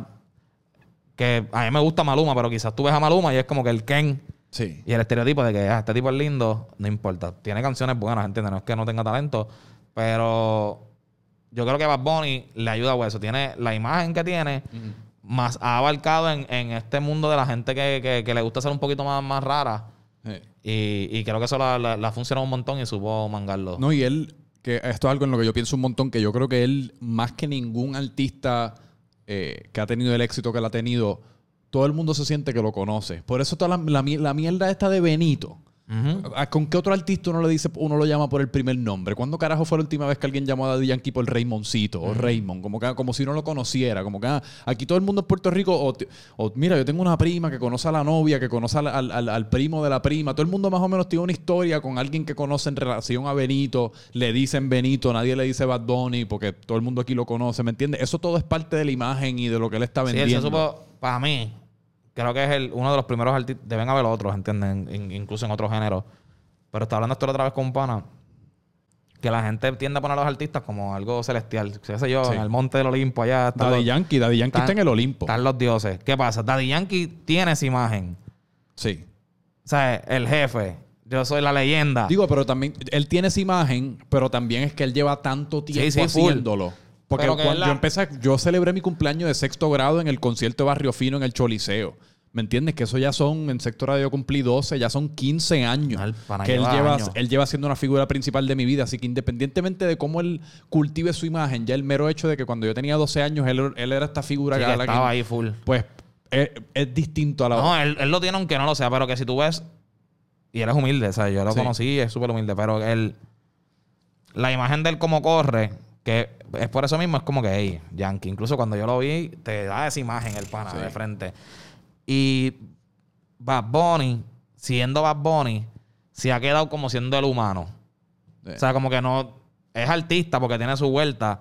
Pero si miramos bien todo, es como que se quedó humano. Como que él, él trata de ser lo más normal posible. Me desaparezco de las redes. Lo otro. Otro que es es J Balvin. Que J Balvin en las redes te pone y todo. Sí. Dalo, yo estuve depresivo. Sara está llorando en los stories. Y Sí. tú dices como que, hey, eh, en la vuelta ahora está una ahora haciendo eso también. Que hace live, despertándose por la mañana con la esposa, con los nenes cogiendo clases, él haciéndose el café. So, el, el artista entendió que, y yo creo que quizás Bad Bunny lo estaba haciendo desde antes, pero no sé si el factor pandemia, Eh. que es como que todo el Pero, mundo, to- no. to- to- todos nos volvimos iguales con la pandemia. Pero para mí lo más curioso de eso que tú dices en relación a, Bad- a un artista quizás como Bad Bunny es que, cabrón, de todos esos artistas que tú has mencionado, yo siento que Bad Bunny es el menos que conocemos.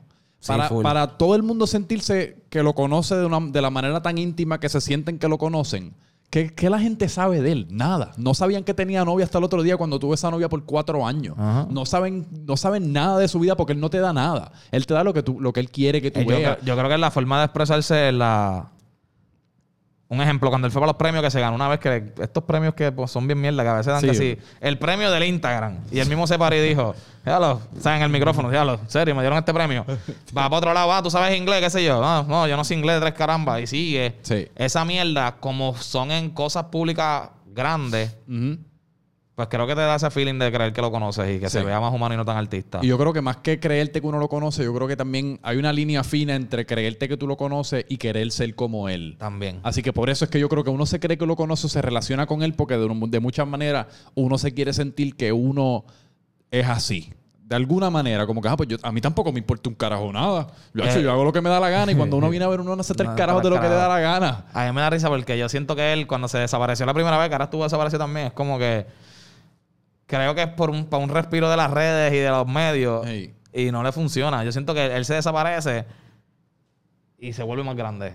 Full. Un ejemplo, Balvin sacó una canción con Dualipa y él. Y la- lo- las noticias eran, apareció Bad Bunny. O sea, eran- Y él no subió ni promo. Él Ajá. no subió nada. Y era todo, apareció Bad Bunny. Lo del electoral, o sea, lo del electoral que llegó allí, Sí. todo el mundo se volvió eso viral. Es como que ya este tipo tiene ese efecto.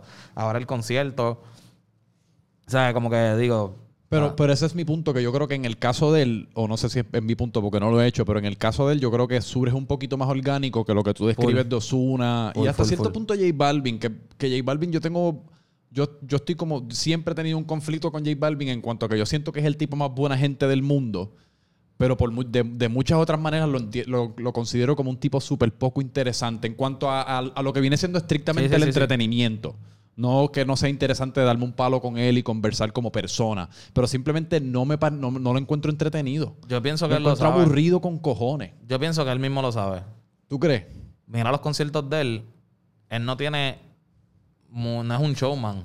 No. ¿Tú fuiste a su concierto de él aquí? No. Una mierda. Pero si te diste cuenta todo lo que tenía atrás.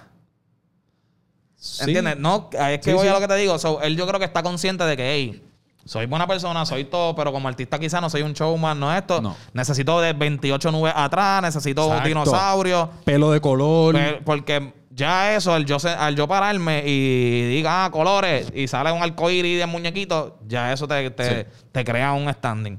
Y, y veo eso inteligentísimo. Y pienso Sí. que es uno de los más inteligentes en cuestión de negocio ahora mismo en el género. Y se, metió, y se metió en la moda, se metió un montón, ¿sabes? Tiene contacto con la gente más importante en la moda, que la moda Sí. es bien importante. Y, y digo, Sí, como, como, en, como industria, J Balvin, Ozuna, Daddy Yankee y Bad Bunny son las mejores industrias ahora mismo. Son los- yo creo que son los más éxitos que están teniendo. Inclusive yo me, me- me atrevería a apostar que hasta un poquito más que Anuel. sí, full. Que yo no sé qué. Ahora Anuel eh, fuma gare. eso estamos hablando la otra vez. Todos los, todos los días Anuel, Anuel, está como te digo, Anuel, el equipo tiene que pensar ahora que, y no criticando ni nada, pero obviamente él tuvo el hype de salir de preso y ser exitoso y ser millonario y toda la vuelta, pero ya esa película, ¿cuánto tú la vas a seguir vendiendo? Se pone vieja. ¿Entiendes? Sí. Y ahora tienen que, no sé qué van a hacer ahora. O sea, yo creo que en ese proceso deben estar. Que Es no que es lo mismo pasar tu imagen, un ejemplo, un yankee, que es una imagen a base de años. No, y, y es una persona en la que tanta gente tiene tanto emocionalmente invertido, que es el, es el caso con, con Bad Bunny, es el caso de muchas maneras con J Balvin, porque yo creo que la gente es apasionada con J Balvin. Así que a la hora de esa gente tirar algo, la gente lo va a apoyar porque yo, yo apoyo a esa persona y de muchas maneras me identifico con ellos. Siento que pues representan cierta parte de mí. Anuel no, Anuel es un payaso que pues uno se ríe de sus videos de Instagram, pero a la hora de sacar un disco, yo no siento la necesidad de apoyarlo porque no, no, no tengo esa conexión emocional con Exacto. quizás él como artista. ¿Me entiendes? Y eso yo creo que es que se, se quedaron mucho en esa película que la están cambiando, ¿entiendes? Y está él, pero si tú vas a joder en las redes como él hace, o te tienes que ver bien real, Hey, pero no te puedes ver como que tan fake. no. Y yo siento que él se ve fake más que está una Especialmente hoy día. Hoy Ajá. día no hay espacio para, lo- para lo que Y- aparente fake. Hoy día estamos en la era de los O sea, Kardashian. a veces él frontea y yo entiendo que está... Puede frontear, tiene dinero, tiene sus carros y toda la vuelta, pero está fronteando de una manera excesiva para llamar la atención. Hay gente, pero tú te metes en los comentarios, hay un montón de gente que le gusta, y hay un montón de nenas, ah, no, y qué sé yo. ¿De verdad? ¿Nena le gusta a Anuel? ¿Sabes? Yo estoy sorprendido. Tipo feo con cojones. Yo tengo muchas amigas que tú le puedes preguntar este y este, ¿sabes? Justin Bieber y te dicen Anuel. Es que el éxito es el mejor maquillaje.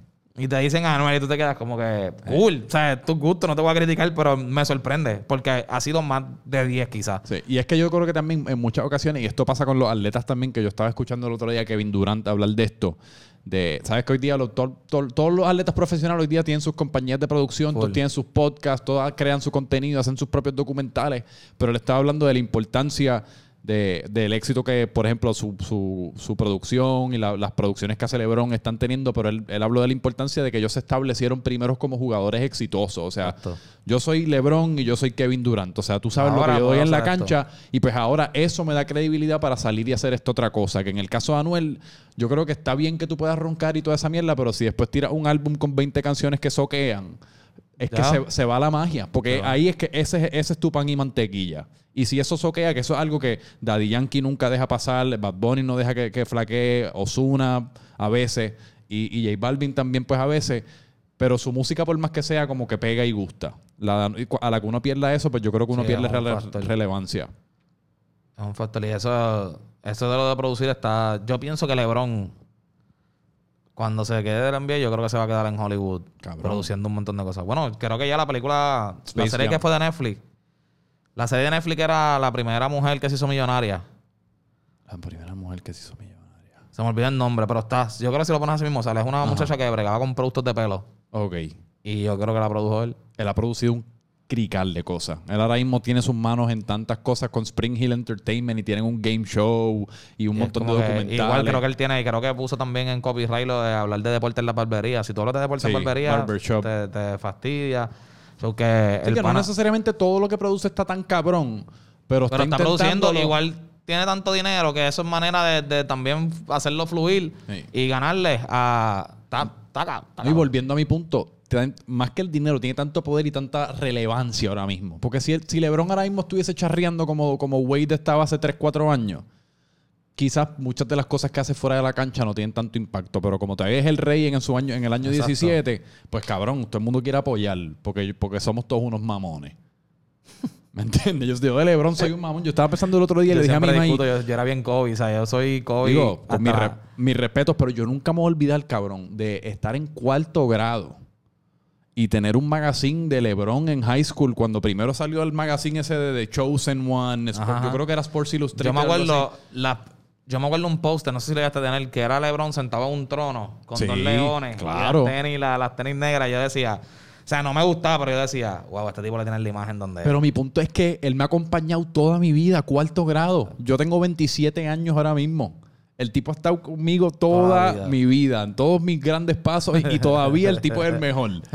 Que eso está cabrón. Está cabrón. Eso está bien cabrón. Es Deja- como Ronaldo y Messi, También. que llevan años Sí. siendo como que los top Sí, que va a ser bien raro cuando no estén. full. Pero mira, y ot- otra cosa que yo te quería preguntar, porque en un momento Sí, tú sí. empezaste sorpresa y después tú te, tú te fuiste un tiempo, un ¿verdad? rato, sí. Te fuiste para Colombia. Pa' Colombia. ¿Cuánto tiempo tú estuviste en Colombia?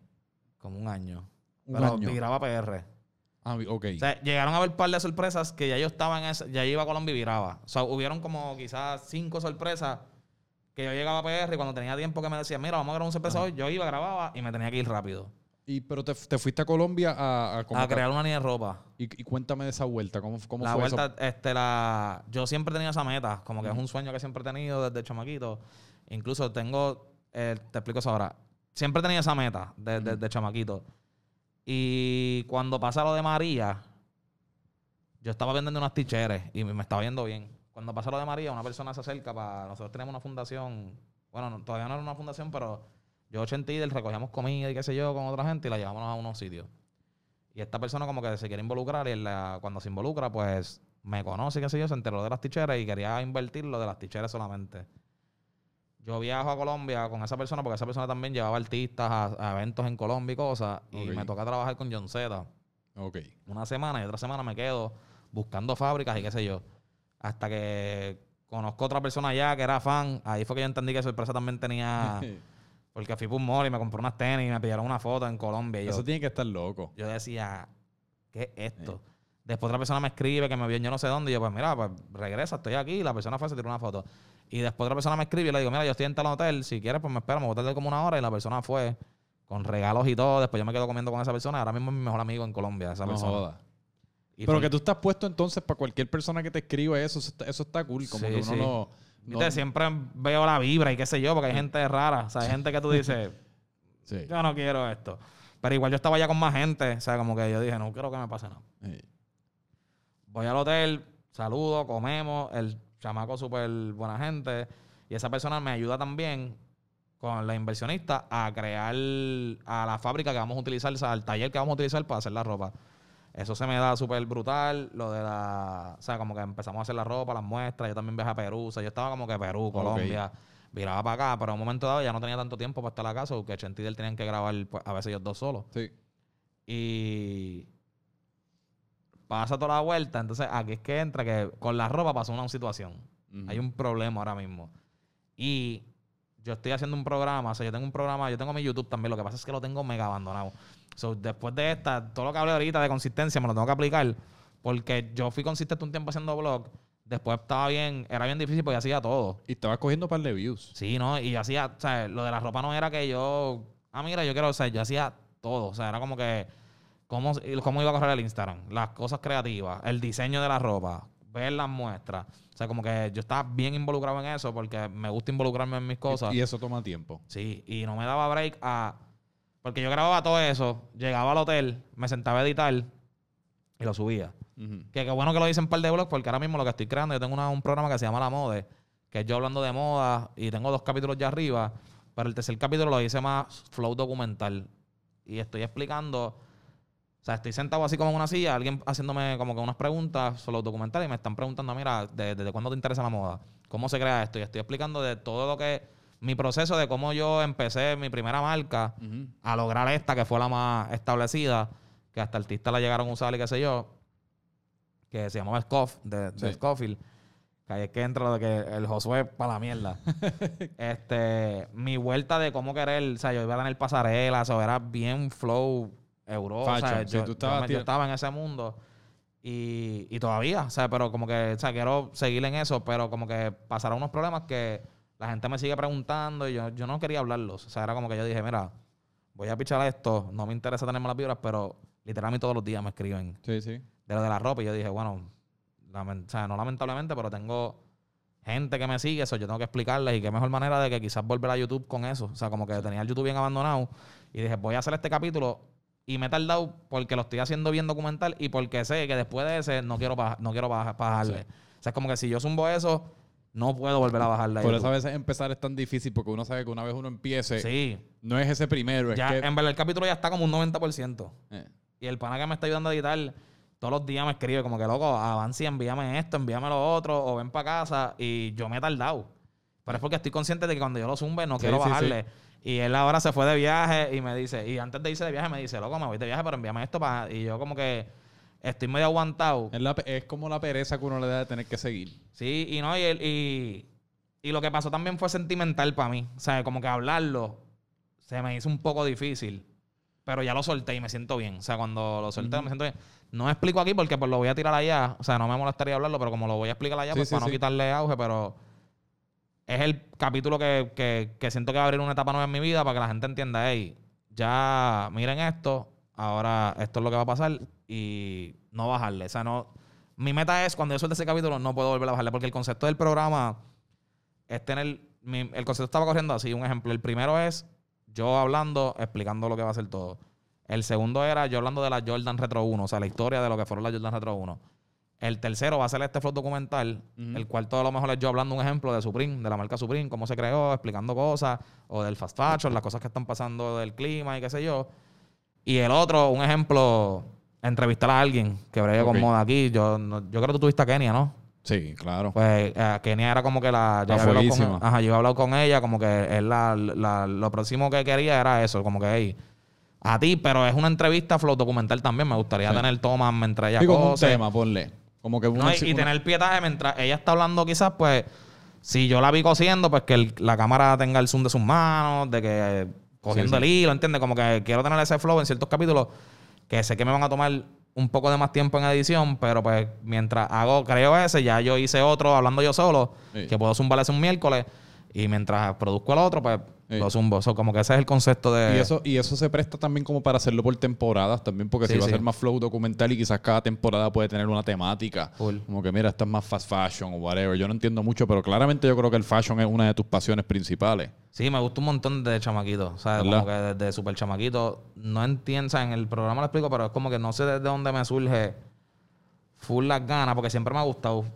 Pero esto, esto está en un capítulo arriba. Yo pasé una experiencia una vez de chamaquito. Ajá. Mi mamá me compraba mi ropa. Yo tenía seis años, ¿entiendes? Yo no podía ir a comprar la ropa. Porque tiene seis años. O sea, los papás te llegaban con la ropa de me salvé de donde fuera. Sí. Toma, te tienes que poner eso. Y una vez, ya había, donde yo vivo en el residencial, había ya un... Había llegado Navy. Old Navy era como que, wow. O sea, no era... Old Navy. Old Navy. Cabrón, yo detestaba Old Navy. Ajá, pero Me lo- Navy, me Old siempre Navy llegaba... llegó, que era la, la guaguita con el perrito, Sí. el, el- la bandera de, de- que much- mucha gente tenía hasta el 4 de julio y mierda, sí, como sí. con Navy cogió un boom. Y para mucha gente tampoco era tan barato. Sí que en Plaza eso era, esa tienda era Navy cabrón. era Navy. So, como que hay un corillito de, de mis panas que conozco que ya los papás pues, le podían comprar un Navy. Eran gente con quizás más dinero que mi mamá o qué sé yo. Y mami pues me compraba de cuando podía. Y agradecido con mami porque mami siempre... sin poder y criándome sola, ¿entiendes? Como que... O sea, mi papá también estuvo, pero papi no, no estuvo tan presente como mami. Yo tenía Jordan, que para ese tiempo, o sea, yo estaba, estoy hablando yo con 6 años, son 90 y pico, 96 para allá. Y las Jordan valían 80 y 90 pesos, las mías. O sea, que para mí es más caro que ahora. Sí, porque sí. para ese tiempo los chavos eran como que...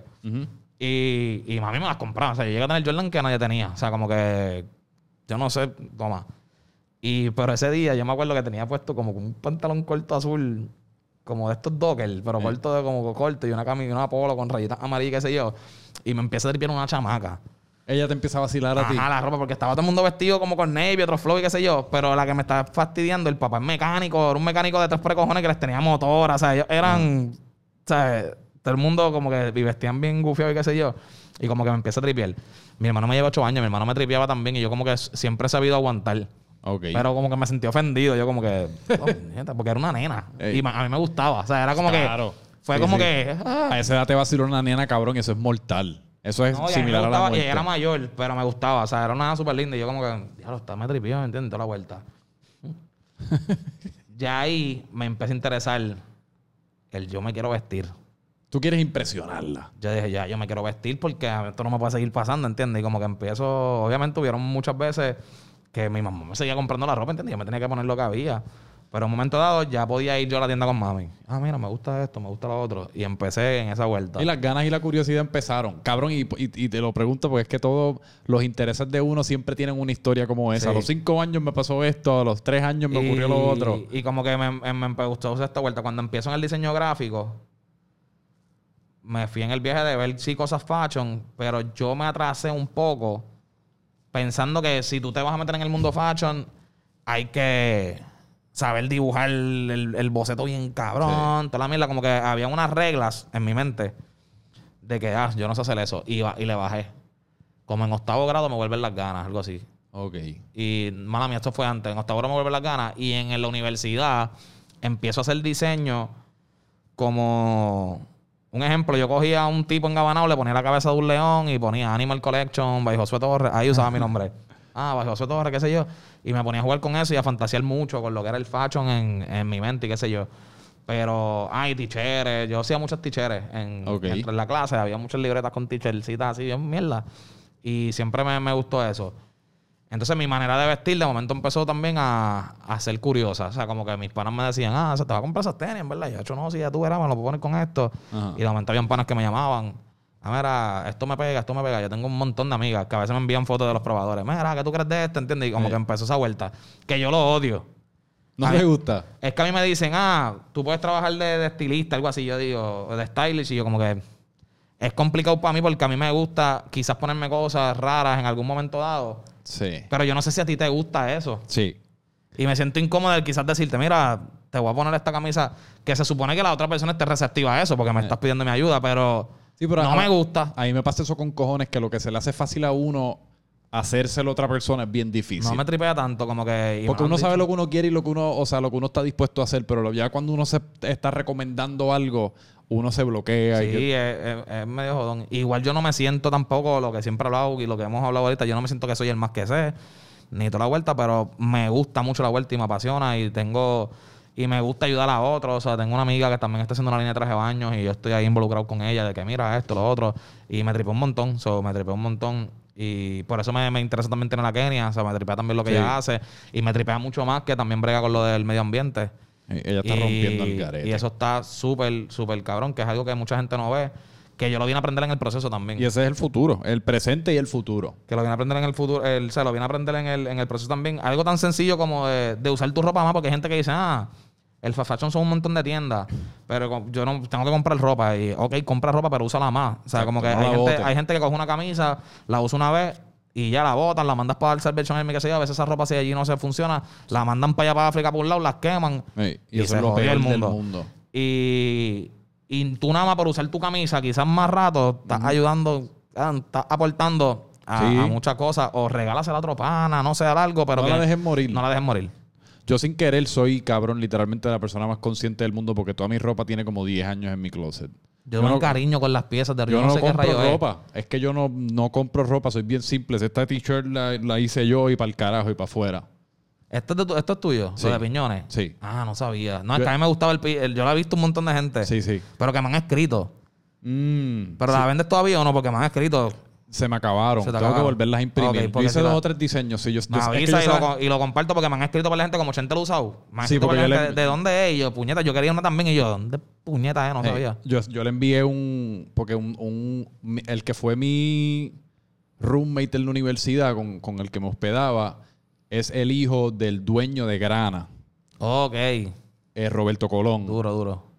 Bien, bien buena gente, super panas, ellos súper, súper. Es uno de mis mejores amigos. Y entonces, una vez yo creo que iban a hacer un shooting o lo que fuese en, en un estudio por ahí. Yo creo que donde los Rivera Destino graban su podcast. Y yo les envié todas las camisas para que se las diera Chente ahí de allí en el, en shooting. Y siempre la veo porque Chente es uno que se pone las mismas 10 camisas. Sí, es que el, yo por lo menos, sin querer como tú dices, porque antes no sabía, tam- yo compro mucha ropa, sí lo tengo que aceptar, yo compro bastante ropa, pero a, ¿Es veces, lo que te gusta? pero a veces ni me cabe porque no las voto. Y mi mamá me dice, mira, regálalas o yo no sé qué, y es como que yo me encariño con la ropa. O sea, yo tengo tenis, porque también soy bien frío de las tenis, que hay gente que me dice, loco, véndelas ahora, Ey. que tú las compraste en 100, ahora valen 1000 y yo, yo no puedo vender esa tenis. Sí, Esa sí. tenis es mía. Es valor Yo emocional. puedo comprar otra y vendo esa. Pero esa que yo compré primero, eso es mío. Yo no quiero Sí. dárselo a nadie. Yo- Igual que odio prestar ropa. A mí me dicen a veces, ah, préstame algo. y yo, no. "Ah", y yo a veces No, lo tengo que hacer porque hay panas que se quedaron en casa y se les, o sea, que se quedaron sin algo y es como que toma. Y yo me quedo como que, diablo. No me gusta prestar Bueno, yo soy el peor para votar cosas en general también. Porque es que uno, a la hora de votar algo, uno, pero puñeta, y, y- y si en dos semanas de la nada le encuentro uso, no sé, uno como tiene, a mí me da cosa votar simplemente cosas. Pero aquí abajo, si quieres, en cualquier momento, mi mamá tiene una tienda aquí abajo que se llama Viceversa, Uh, duro. que es de ropa de segunda mano. Ah, que si súper, quieres donar cualquier cosa. ¿Es aquí mismo? Literalmente el primer piso aquí abajo. Y está abierta ahora mismo. Sí, Pues yo creo que voy a bajar ahorita. dale. Pero hay ropa para hombre también eso. Sí, pero la sección de hombres es mucho más limitada porque Sí, obviamente sí. los Sí, hombres, los hombres no, no- llevan, no llevan no donan tres carajos, pero te lo digo por si en algún momento quieres donar algo porque se vende. No, pero igual tengo amigas que cosen y quizás puedo para referirlas que compran ropa esa y arreglan y eso. Sí. Pero que los hombres, es, es- y yo, yo en algún momento de mi vida siempre he pensado como, puñeta, me gustaría ver una tiendita para hombres, porque mira que los hombres, Yo lo he pensado. porque... que pero es te- que el hombre también es difícil venderle lo de la segunda mano. No, pero no, tan- no tanto de segunda mano. Yo he pensado como una, un, un, un boutiquecito de hombre Como- con, como con mal- exacto, como Sixne, con marquitas de streetwear, pero quizás no necesariamente las que todo el mundo conoce, sino que Sí, no, hacer un, close. un de esto de Latinoamérica, no, No, hay un montón. Como el nido. El nido, el nido, no sé si Exacto. ha ido. El nido, está el nido. Pero que mi punto es que el hombre, o sea, nosotros queremos cosas distintas, pero siempre tenemos que acabar en las mismas cinco tiendas porque son las únicas cinco que hay. Digo, y ahora Backdoor Vintage está bien gufiada, que está aquí en la Loíza. Eh, ¿Tú has ido a Backdoor Vintage? No he ido. ¿Nunca has ido a Backdoor Vintage? Esa te encantaría. Y no he ido al Electroshock tampoco. No, Backdoor Vintage te, te gustaría un montón. Es aquí, para atrás. Sí, como por el McDonald's. Ok. En la calle Loíza. Un poquito más adelante. sé Se me escapa, pero en verdad tienen una... Allí, porque es más... Eso es vintage más como... Lo que está ahora mismo como hype. Como lo que se está poniendo todo el mundo. Las camisas estas de NASCAR de los, de, de, de Ah, los duro, duro, duro. 90. Sí, sí, sí, sí. Bien como medio flow... Salvation Army, pero curado. Ok. Está, está, está chulo, pero también tienen los hype nuevos. Los Supreme, los whatever, los Takashi Murakami. Toda esa mierda. Así que tener la, la vuelta. La grasa, sí. Ido. Sé que abrieron uno también por. Por donde era Kraken. El puerto, creo que se llama. Eso no he escuchado. Eh, que es por ahí por el Supermax. Tam- no he escuchado, ¿no? Y creo que tienen también cosas Supreme y par de vueltas. Yo tengo mi pelea con eso de Supreme. Es que me da una pereza, cabrón. Me encantaría, pero cada vez que es como que tomar la decisión de gastar 100 pesos en una t-shirt me, a mí me, me, me pesa. Me molesta porque la t-shirt vale 38, ¿entiendes? Sí. Y, Y te la- es, y sí. es como que yo todo lo que tengo Supreme lo he logrado cachar en Retail. en- en- ajá, cuando es, pero me molesta un montón. No, es que- y los resell. O los hay resell- tiendas también de segunda mano y cosas, o como Depop, y hay un par de gente que ahí tú puedes negociar también con la persona. O sea, como que tú sabes que salió en 60 y te la van a vender en 70, tú dices, ok, son 10 pesos más, no me molesta, es como un shipping. Sí, pero pues, negocia. sabe a mierda cuando, cuando uno siente que te lo están espetando mongo. No me Cuando- no, y no, y lo que no me gusta es también que ya se volvió. Yo soy bien fan de la marca de antes, ¿entiendes? Y el- yo, yo nunca logré correr, yo surfeaba, pero siempre me gustó lo del skate. Yo quiero correr La cultura. Pero me daba miedo partirme un hueso. Era como que yo, yo no me quiero partir. Traté, traté un tiempo y yo, yo no me quiero estar todo guayado. todo Es el difícil con cojones. Y ajá, y es complicado. Yo, no, Sí, cuando- es con- yo admiro un montón. Cuando yo veo a alguien haciendo trucos, yo digo, ¿cómo este tipo Yo lo traté. Yo me monté una vez y dije, no, y, nunca más. y yo dije, yo, yo sabía que me iba a partir un... Yo dije, yo voy a terminar con algo roto. porque, porque te lo ibas a partir. Ajá. Y, y pues piché, me fui para surfear. No era que era ahí, diablo, bruto, bien, diablo, el mejor, pero pues me tripeaba. Incluso a mí me tripeaba la selfie, aunque no cojo una ola, el vibe de estar en, en la playa es una terapia. Sí. Que selfiear es otro bestia también, cabrón. Yo aprendí a selfiear el otro día con un pana, cabrón, y yo llegué a mi casa como si Es hubiese jugado tres es juegos de fútbol. Pero cuando lo haces corrido es bien. La, Sí. te sientes bien. Llegué con dolor de cabeza porque por más que sea las olas te están Te están rompiendo en el melón. Guayabo la tetilla con el. Cabrón, el mero hecho de remar, o sea, ya yo, mi, mi, mi, mi, Pero si lo upper sigue body no haciendo, eso se va. Si lo Sí. sigue haciendo, eso es bien, bien cool. Y pues me gustaba esa cultura desde siempre, ¿entiendes? Y me molesta ahora que como que lo que me molesta es esta mierda de revender. Porque el que entra no es fan de la marca. Sobre el que entra simplemente sabe que va a coger algo en 38 dólares y lo puede sacar Sí. 200 pesos Es por un encima. negocio, se convirtió en y un se convirtió negocio. en un negocio que, que me molesta porque es como que yo que soy fan de la marca, ahora entro, todo está soldado.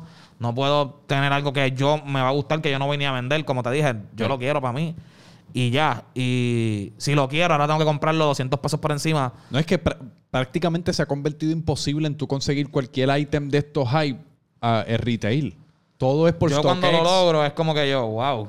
Sí, pero para lograrlo tienes que querer Sí, yo hacerlo. me, yo me despierto por la mañana, tengo que de esto, pelearla ahí, poner la, la, la, la- tarjeta antes y que la tarjeta la lea, porque a veces su príncipe se vuelve loco y te dice, no, no la leyó, ¿entiendes? Una, una Sí. pelea, es suerte. Yo tuve como dos semanas eh, que de la nada dije, ¿sabes qué? Voy a comprarme una Jordan o lo que fuese. Por eso de, de Sí, sí. intentar algo nuevo. Cabrón, y nunca me voy a olvidar para, para cuando estaban saliendo las Off-White, las, primeras, las, las, las 10 que le estaba haciendo, se me olvida, yo creo que las Air Max estaban saliendo o algo así, y esas estaban bien cabronas.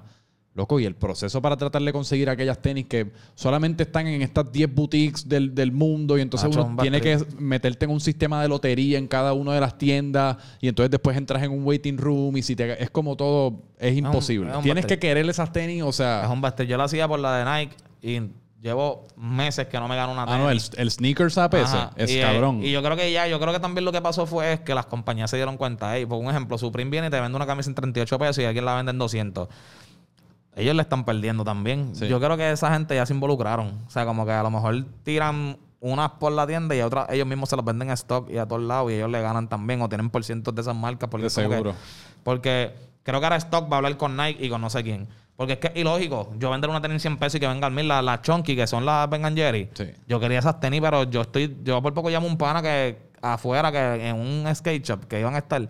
Y yo, loco, yo, yo las quiero. O sea, como que esto, lo otro, me metí, la rifa, nada. Esas, fue, esas, esas tuvieron un impacto bien duro, la Sí. Chunky Monkey. Chunky Donkey. Chunky Donkey. Sí. Pero súper al garete de duro. Sí. Esas tenis valían 100 dólares. Y ahora están en mil. Están en mil. Y llegaron a estar en 8 mil.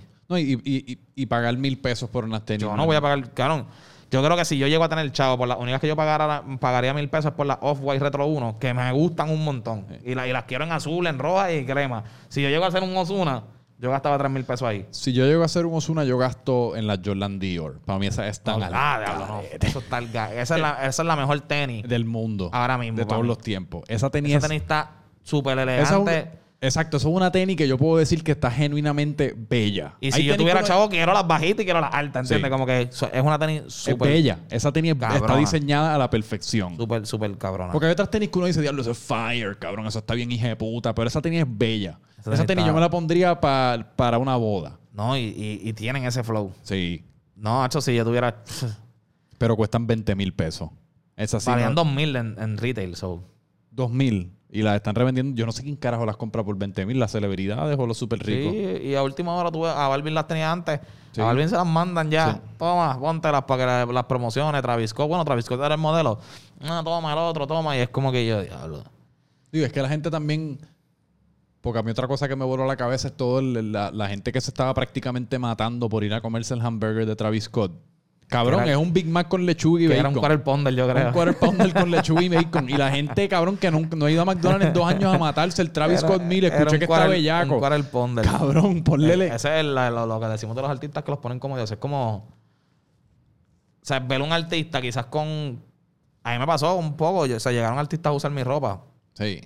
Y fue cuando empezaban a preguntar. Como que, ah, ¿de dónde es eso? Los comentarios de ellos. Ah, mira, me gustó esto. Obviamente siempre tiene que estar gufiado lo que tenga puesto, porque si no está gufiado, no. Sí, sí. Lo mismo. Gente se la puso, me preguntan a cada rato, ah, mira, la camisa de piñones. Como que el artista juega un rol importante en vender. Y es lo que hizo Beats, o sea, los audífonos. Bien cabrón. Él tenía el mismo audífono. Todo el que entraba a la casa de él, póntelo, una foto, súbela. Ellos hicieron eso, eso, eh, eso fue hace yo no sé cuánto, como 4 o 5 años, que coincidió también hasta como con un World Cup de soccer o algo así. Exacto. nada. Y era- Yo me recuerdo que cada vez que, especialmente con los atletas, que ahí fue que uno se dio cuenta, Era- cada vez que estaban llegando al estadio, que sabes que los atletas, pum, los beats enganchados. Pero eso, antes de eso, era él el que llegara, porque era Doctor Dre, obviamente, pero tiene Ey. artistas, iban a ir al artista a ponérselo, póntelo, póntelo, póntelo, póntelo. Ey. Y LeBron creo que fue el primero. Y Neymar, era llegó, LeBron, pero creo que LeBron ya fue el primero que llegó un día Ey. con los audífonos aquí caminando. Ya Cabrón, todo yo el mundo, no- ¿qué es eso? se convirtió en un accesorio. Yo me recuerdo en Y aquel a mí, entonces. nunca, a mí nunca ni me han matado tanto. Pero en aquel entonces, me- yo me recuerdo querer. Yo los uno. quería. Yo porque. Hasta que un pana los tuvo y yo me los puse. Sí. Y esto Y no, eran- es- esto no los es como que... Los Bows están más Ajá, yo dije, esto no es tan... Incluso fui una vez para Rhode Island Ajá. y mi prima tenía un amigo y que sí, fui para la casa y me dieron unos bows que el bows no te tira ni el sonido para el oído, te lo tira por detrás del Sí. oído. Y yo dije, esto está más cabrón, esto Sí. está mucho más cabrón que... Sí, sí, sí. Pero ese es el poder del mercadeo y ese- ellos hicieron una estrategia de mercadeo bien hija de puta. No, y, y, y millonario porque los compró Apple Por dos billones, algo así. y ellos como quiera son parte. Sí. So, Dr. Dre y el otro pana Jimmy Iovine. están envueltos con Mac, o sea, con Sí, Apple sí. como tal, que es como que... Sí, porque es Apple, son- Apple Music by Beats. Es como No, y, lo, y lo cool de esa historia es que todo empezó porque a Dr. Dre lo querían para tenis. Mm. Y Doctor Dre, Dr. Dre dice, yo vi un documental, es que este documental no está en Netflix, pero yo lo vi en Netflix Colombia, que eso, los Netflix de otros países a veces tienen más cosas. Aquí no, Él no- solamente usa la Air Force One, la, la, Air Force la blanca. Air blanca. Y él dice, pues como yo voy a vender tenis, y unas tenis mías, una colaboración, si mira a mi closet. Y el ¿Tú pana has le visto dice, el video que él dice? Estas son las del eh, lunes, ese estas son mismo, del eso martes"? mismo es de ese documental. Sí. Y él viene, y el pana viene y dice, sneakers, speaker. Y él le dijo, tú eres DJ y mierda. Y se estuvieron meses buscando un sonido. O sea, se mataron buscando la estructura del audífono y qué sé yo.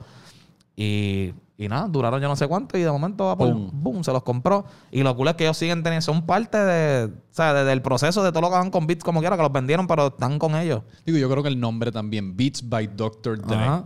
Porque Dr. Dre es cool y uno quiere estar asociado con él. Oye, ya papi, yo tengo los beats de Dr. Dre. Y es como que yo creo que esa gente hizo el mejor negocio Sí, full. del mundo. Y eso fue también una etapa que todos los- todas las celebridades que es como por... Ahora todas están tratando de hacer tequila. Porque D-Rock hizo tequila, George Clooney vendió su tequila por un billón de pesos. Está todo el mundo haciendo tequila. En aquel entonces eran headphones. 50 Cent hizo uno, T.I. hizo uno, Dr. Dre hizo uno y Dr. Dre fue el único que pegó.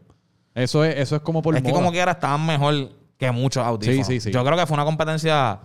es Eso, es que Bose lleva años también. Y son los más bellacos. Y, y, pues tienen esa consistencia ya, pero aunque a mí no me gustaban, pienso que son unos audífonos que, que, que tienen calidad en ciertos aspectos. Pero mucha gente que son panas míos de estudio me dicen, no me gustan. Para mezclar y eso, no me tripea ni para estar, o sea, prefiero otros. Hay otras marcas Muchos también. músicos usan esto, los audiotécnicas. Ajá, eso te iba a decir. Hay muchos que usan eso, porque hay cosas que son bien específicas para eso. Ok, los, los beats están cabrones, a lo mejor el, para tú escucharlo como Lebron, que va en el carro y qué sé yo.